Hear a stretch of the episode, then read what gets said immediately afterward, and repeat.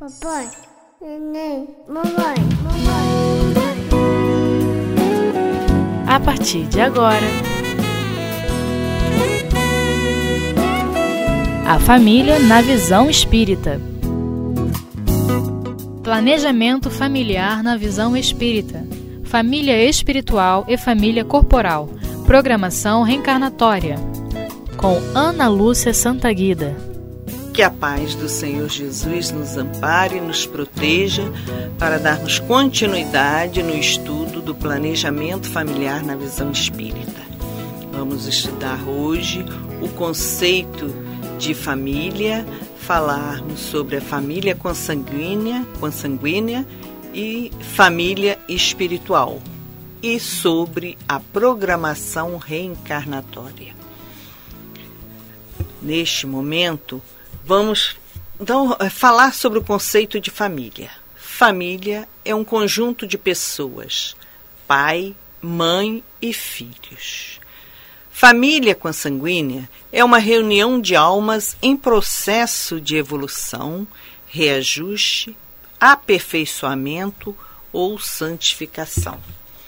A nossa família espiritual é uma constelação de inteligências cujos membros estão na terra e nos céus. O Evangelho, capítulo 14, item 8, ele fala que há duas espécies de famílias: as famílias pelos laços espirituais e as famílias pelos laços corporais. Duráveis, as primeiras se fortalecem pela purificação e se perpetuam no mundo dos espíritos. Através das várias migrações das almas, as segundas são frágeis, como a matéria, se extinguem com o tempo e muitas vezes se dissolvem moralmente na existência atual.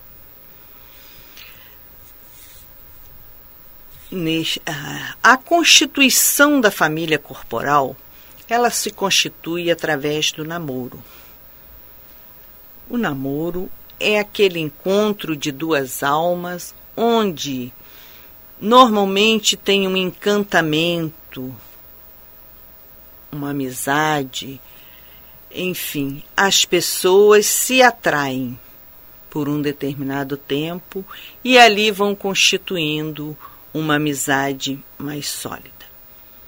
Após o namoro vem o noivado, que é uma promessa do casamento. Após o, noivado, vem o casamento, o qual pertence a uma lei natural e a um progresso na marcha da humanidade. O casamento implica o regime de vivência pelo qual duas criaturas se confiam, uma à outra, no campo da assistência mútua. Esta união deve basear-se na responsabilidade recíproca, principalmente no que tange às relações sexuais, pois quando as obrigações mútuas não são respeitadas, geram-se problemas kármicos de considerável extensão, pois ninguém fere ninguém sem ferir a si mesmo. O casamento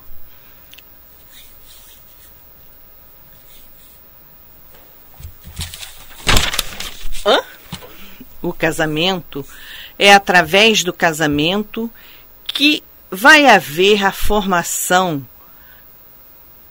do encontro de outras pessoas, os filhos. Normalmente são esperados com muito amor. Os filhos é, que, que já foram programados na espiritualidade. Tem como dar uma pausa? Tá. Uma vez contraído o casamento, a imagem do filho toma vulto tanto na cabeça do pai quanto da mãe. E talvez mais precisamente na cabeça da mãe, pois é nela que a gestação se processará. Nesse mistério, é curioso verificar a agrura de uma mãe que tem todas as condições físicas e financeiras para dar à luz a um filho e não consegue engravidar. Os laços do sangue não criam forçosamente os liames entre os espíritos. O corpo procede do corpo, mas o espírito não procede do espírito, porquanto o espírito já existia antes da formação do corpo. Não é o pai quem cria o espírito de seu filho. Ele mais não faz do que ele forneceu o invólucro corpóreo, cumprindo-lhe, no entanto, auxiliar no desenvolvimento intelectual e moral do filho para fazê-lo progredir.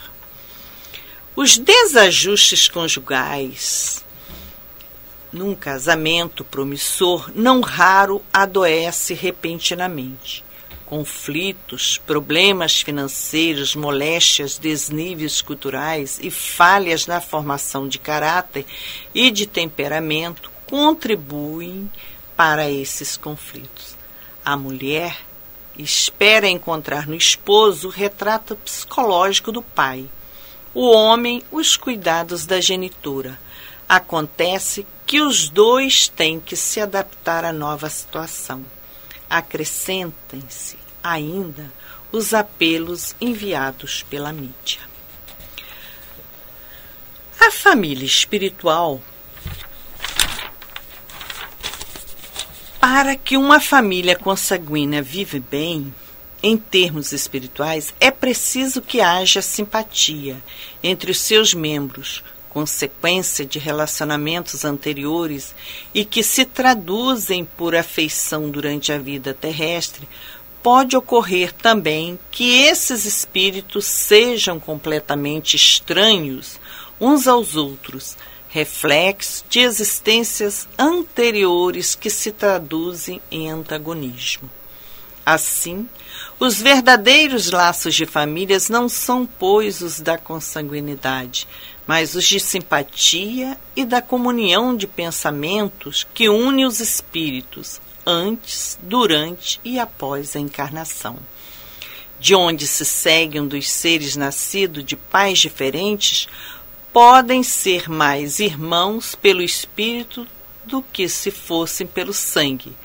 Podem se atrair, se procurar, dar-se bem juntos, enquanto dois irmãos consanguíneos podem se repelir, como se vê todos os dias problema moral que só o Espiritismo pode resolver pela pluralidade das existências. Planejamento familiar é de grande importância que o casal tenha, em primeiro lugar, um planejamento financeiro para que ele possa acolher bem seus filhos. Que esse planejamento possa ser feito com muito amor e carinho para proteger e orientar aqueles que vêm do plano espiritual já com compromisso acertado com esse casal. Aprendemos com a doutora espírita que muitas vezes a família é planejada na espiritualidade. O casal que limita a natalidade não corre o risco de estar negligenciando seus deveres?